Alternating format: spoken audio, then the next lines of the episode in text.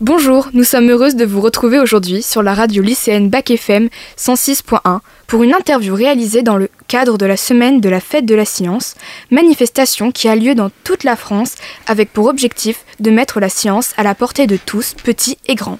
Je suis Ninon en classe de seconde au lycée Raoul Follereau. Et moi, je suis Lydie, également en classe de seconde. Nous sommes en compagnie aujourd'hui de Bruno Guégan, qui est ornithologue et naturaliste. Monsieur Guégan, bonjour. Pouvez-vous nous expliquer un peu plus en détail en quoi consiste votre métier? Bonjour. Alors, euh, moi, c'est plus une passion qu'un métier. Euh, il se trouve que j'ai un certain âge, donc je bénéficie d'une période de loisirs importante. Et euh, le métier d'ornithologue, c'est de naturaliste, c'est de faire des études sur essentiellement, bien sûr, la vie faune en ce qui concerne l'ornithologie, mais aussi toutes les autres espèces, hein, ou de participer à des études pour euh, mieux connaître l'environnement et mieux connaître euh, l'influence que notamment l'homme, à travers son industrie, à travers ses activités, peut avoir sur l'environnement. Qu'est-ce qui vous a donné envie de faire ce métier?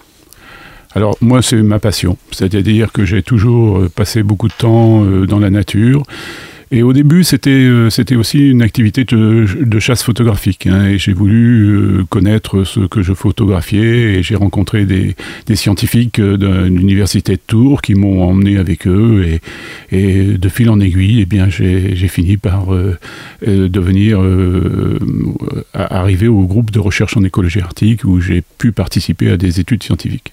Combien de temps durent en moyenne vos expéditions en Arctique? Alors en Arctique, en moyenne, une expédition sur le terrain, c'est six semaines.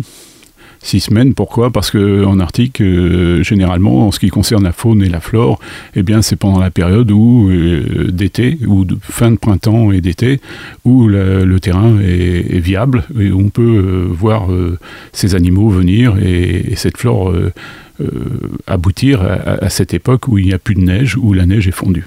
Quelles sont vos conditions de vie lors de ces expéditions? Alors, les conditions de vie, euh, c'est paradoxal. Elles sont assez merveilleuses, dans la mesure où on est dans un, univers extraordinaire, où on n'a qu'une seule chose à se préoccuper, c'est nos, nos études, notre terrain. Et euh, si vous voulez parler des conditions matérielles, par contre, là, effectivement, euh, il faut faire la croix sur les grands restaurants et sur, euh, et sur les bons lits. Mais généralement, bon, c'est vrai, on mange beaucoup de lyophilisés pendant six semaines, on mange beaucoup de nourriture importée. Et ben on fait des petits compléments, parce que sur la toundra, il y a ce qu'on appelle de l'oseille sauvage, il y a un certain nombre de plantes qu'on peut manger il y a euh, les champignons sur la toundra sont tous comestibles. Alors on n'a pas à se poser de problème, euh, pas de question. Donc on peut manger aussi quelques omelettes. Et puis euh, on a aussi la possibilité de pêcher hein, dans les dans les fjords.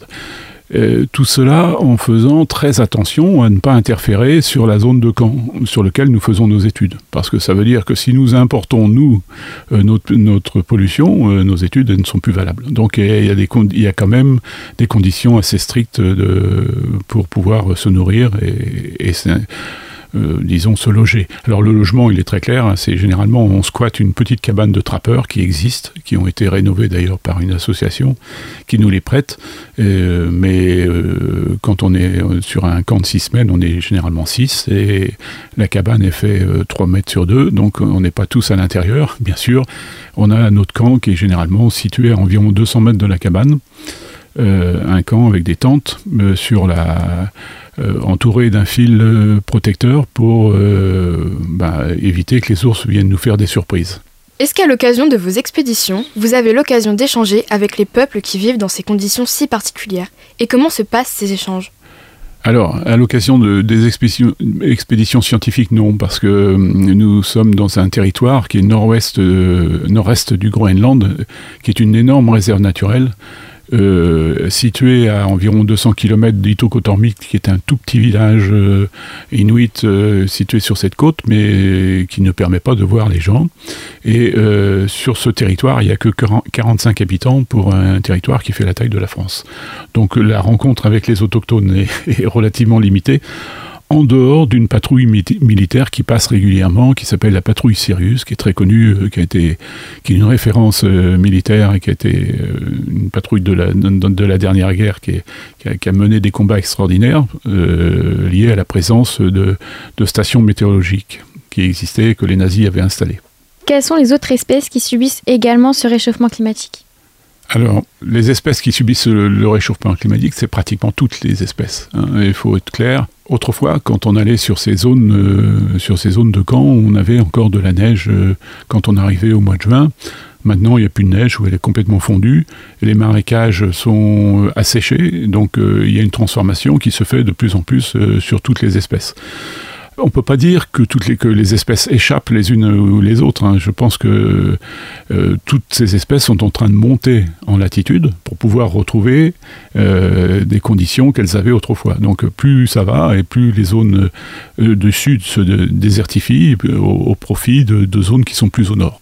Vous venez de réaliser au sein du lycée Raoul Follereau une conférence sur l'ours polaire.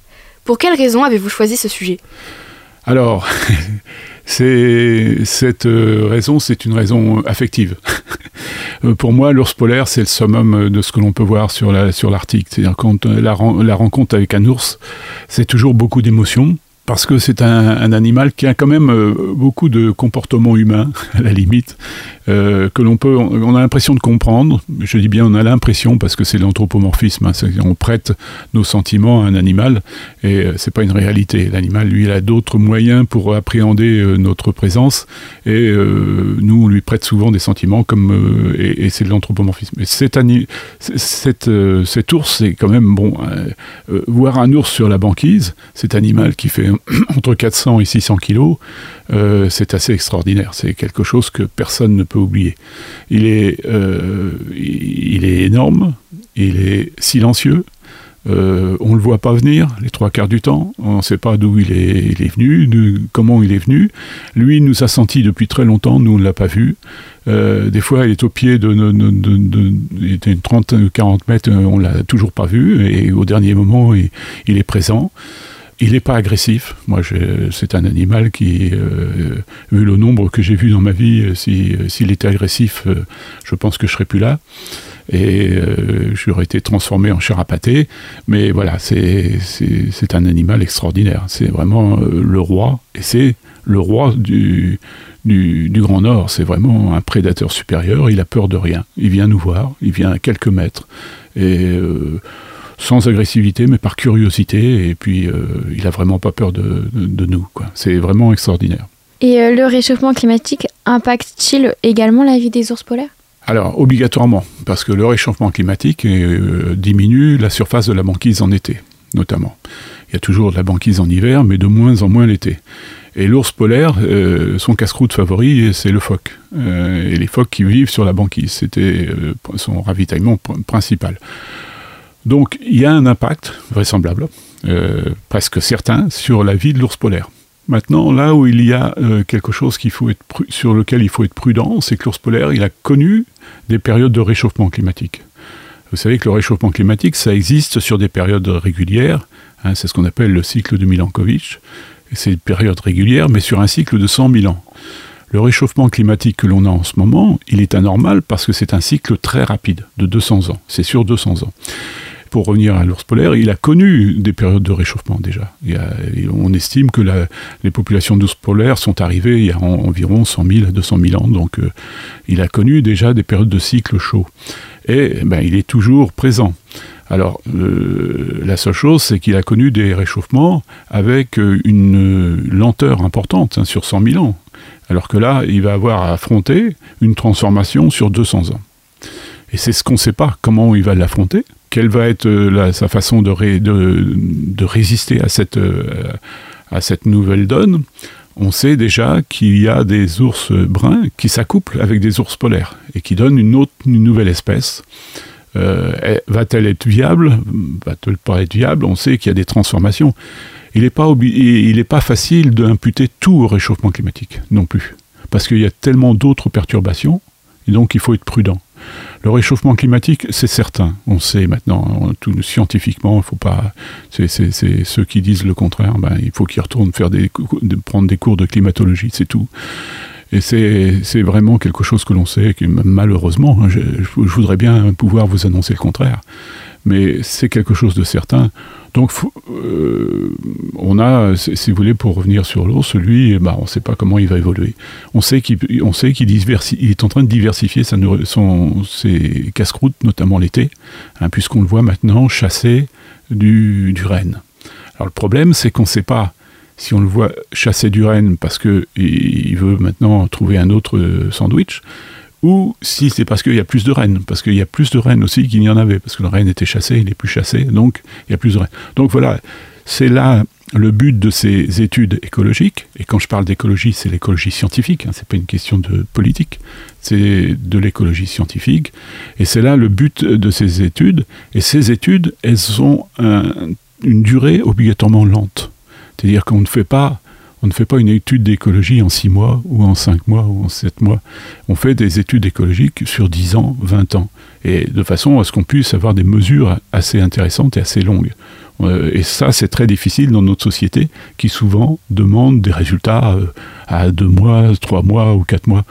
Et c'est un des problèmes que l'on a avec nos élus, qu'ils soient locaux ou nationaux. C'est-à-dire que ces gens cherchent des résultats à une échéance électorale mais d'un point de vue écologique, c'est une stupidité. Il faudrait avoir le temps écologique, le temps scientifique n'est pas le même que le temps politique. Et ça, euh, c'est très difficile à, faire admettre. Comment les hommes qui vivent des ressources locales s'adaptent-ils à ce réchauffement climatique? Alors paradoxalement, les hommes qui vivent euh, des ressources locales, euh, ils seraient presque plus contents du réchauffement climatique alors, il y a deux sentiments. Il y a ceux qui disent, bah, c'est plus pareil qu'autrefois, et on n'a plus de glace, on n'a plus de neige. Puis il y a ceux qui disent, bah, on pêche de plus en plus, parce que les poissons qui étaient dans des zones plus au sud sont plus fréquentes maintenant dans les eaux arctiques, et il y a des zones de pêche qui se sont déplacées vers les peuples euh, locaux. Donc il y en a à la fois, il y a, cette, il y a ces doubles sentiments le problème, je pense, des populations locales, ce n'est pas pour eux le réchauffement, c'est pour l'instant anecdotique. Leur problème, c'est que c'est des populations qui sont passées, je dirais, de l'âge de fer à un âge moderne en moins de, moins de 70 ans, moins de 80 ans. Et qui n'ont pas encore abandonné leur ancienne culture et sont toujours pas passés dans la nouvelle. Et donc ça, c'est beaucoup plus ça qu'ils ont à gérer et surtout euh, vis-à-vis des jeunes, qui, euh, bah, les jeunes, euh, quand ils vont faire des études au Danemark, en faculté au Danemark, bah, ils reviennent pas dans leur, dans leur petit bled de 250 habitants inuits à vivre de la, de la culture traditionnelle. Et ça, c'est beaucoup, c'est, beaucoup plus sur ça que les, les populations locales sont inquiètes, cette, cette transformation et cette désertification du monde rural, mais qu'on connaît dans la Nièvre il n'y a pas que dans nos populations nordiques. Hein, ça, c'est des vrais problèmes. Quelles sont les autres conséquences visibles actuellement en, Arctique du réchauffement climatique? Alors, euh, les autres conséquences euh, visibles, eh bien, par exemple, c'est la, fonte de la calotte glaciaire du, Groenland. Hein, la fonte de cette calotte glaciaire, si elle, continue à la vitesse où ça va, c'est dans les années 2050, en gros, que cette calotte devrait euh, disparaître ça veut dire quand même qu'il y a un volume d'eau qui passera de la Terre sur la mer, qui fait que la mer montera d'environ 6 à 7 mètres. Et donc si vous montez la mer de 6 à 7 mètres, ça veut dire qu'il y a un, trait de côte, même en France, qui va être euh, bigrement changé. Hein. C'est-à-dire qu'il faut, compter environ euh, pour un mètre, 500 mètres en, longueur, donc euh, ça veut dire entre 10 et 14 km de côte qui seront impactés. Et euh, j'insiste là, euh, d'une façon assez rapide. Hein. Alors, la seule modulation qu'on peut avoir, c'est qu'on ne sait pas exactement comment va se passer, parce qu'il y a d'autres phénomènes qui peuvent agir. Notamment, euh, vous avez cette fonte d'eau douce importante, va changer ce qu'on appelle les courants thermohalins. Et à partir du moment où ça change les courants thermohalins, ça veut dire que le Gulf Stream, qui est en train de nous réchauffer, qui réchauffe nos régions, risque de s'inverser, ou tout du moins de ne plus être aussi euh, fort qu'actuellement. Et dans ce cas-là, d'une façon assez euh, bizarre, l'Europe, et notamment la France, pourrait se refroidir au lieu de réchauffer.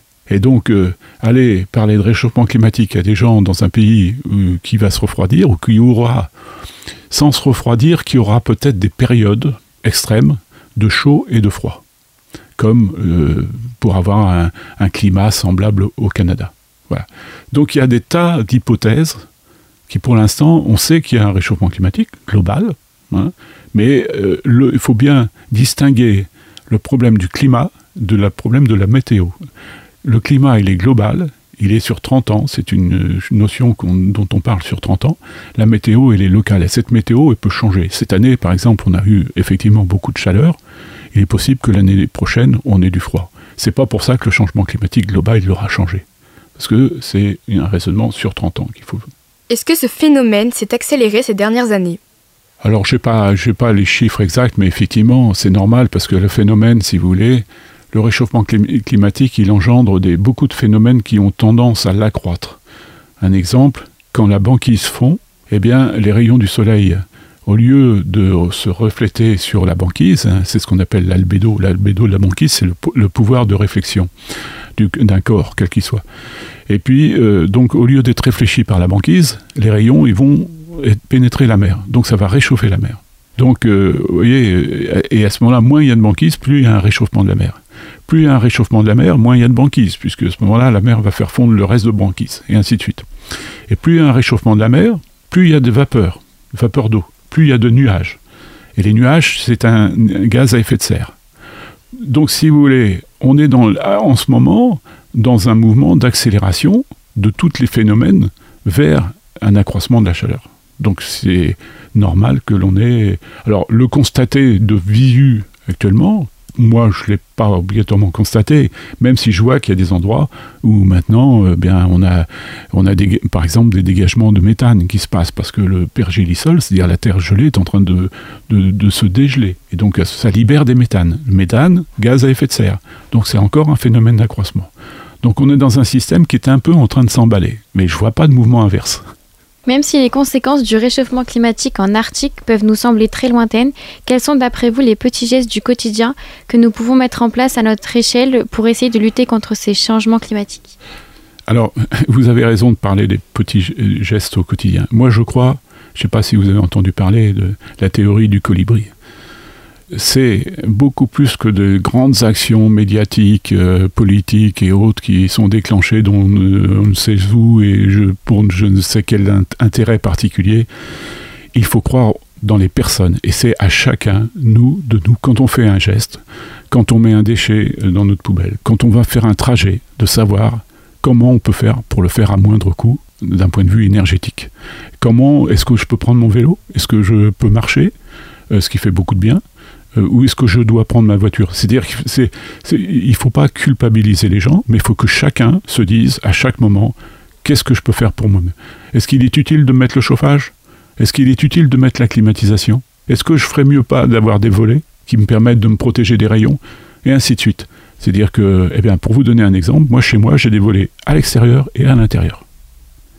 Et donc, eh bien, ça se traduit par une consommation qui a baissé de pratiquement 40% et sans grands investissements. Il ne faut pas aller chercher, faut, euh, hein, si vous trouvez des bons menuisiers, il y en a dans la Nièvre, ils vous font des volets des deux côtés, et à ce moment-là, ben, vous gagnez de l'argent très facilement. En plus, c'est joli. Qu'est-ce que vous retenez de particulier lors de ces expéditions hors du temps? Ah, Ce que je retiens de particulier, alors moi, ce qui m'interpelle toujours, c'est quand on est dans ces pays tels que le Groenland, c'est le silence. C'est-à-dire qu'il euh, y a peu d'oiseaux, il y a peu d'animaux, il n'y a pas de trace, il n'y a pas d'humain, il n'y a pas de, moteur. et donc, euh, ce qui est le plus choquant, quand, et la première fois que je suis allé comme ça sur un camp, euh, un, camp scientifique, c'était le, grand choc, le silence. Et la seule chose qu'on entend, c'est le bruit de la glace qui casse.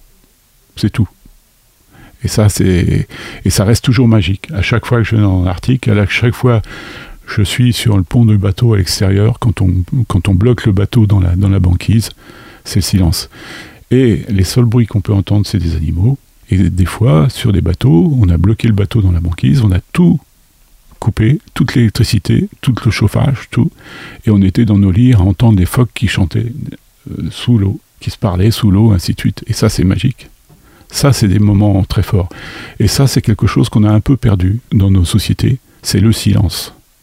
Ça, c'est vraiment quelque chose qui, malheureusement, on vit dans un bruit permanent des fois excessif.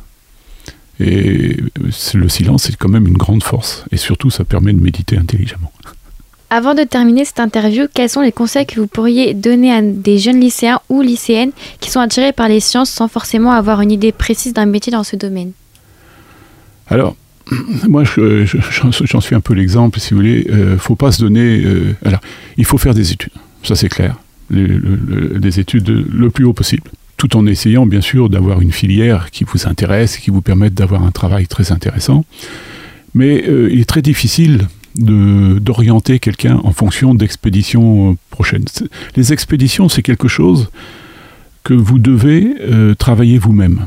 C'est-à-dire qu'il ne faut pas avoir peur eh bien, de partir de chez soi pendant six mois, sept mois, après le bac, euh, en, pause, euh, aller faire ce qu'on appelle du woofing ou aller faire des, stages à l'étranger, dans des régions telles que la Laponie, telles que au, Groenland ou autres. Ils accueillent hein, des, des, étudiants ou des, même des, gens qui viennent simplement voir, faire du woofing, s'occuper des chiens, des choses comme ça.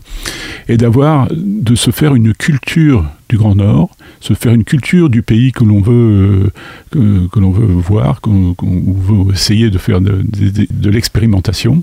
Et ça permet après, avec cette culture, eh bien, euh, d'être vendable sur le terrain. Parce que quand on sait que vous avez déjà passé six mois dans l'Arctique, par exemple, eh bien, on se dit, bah, au moins, on sait qu'elle va tenir sur le terrain, on sait que cette personne pourra euh, effectivement faire des sciences, et sur le terrain, on a besoin de beaucoup de monde.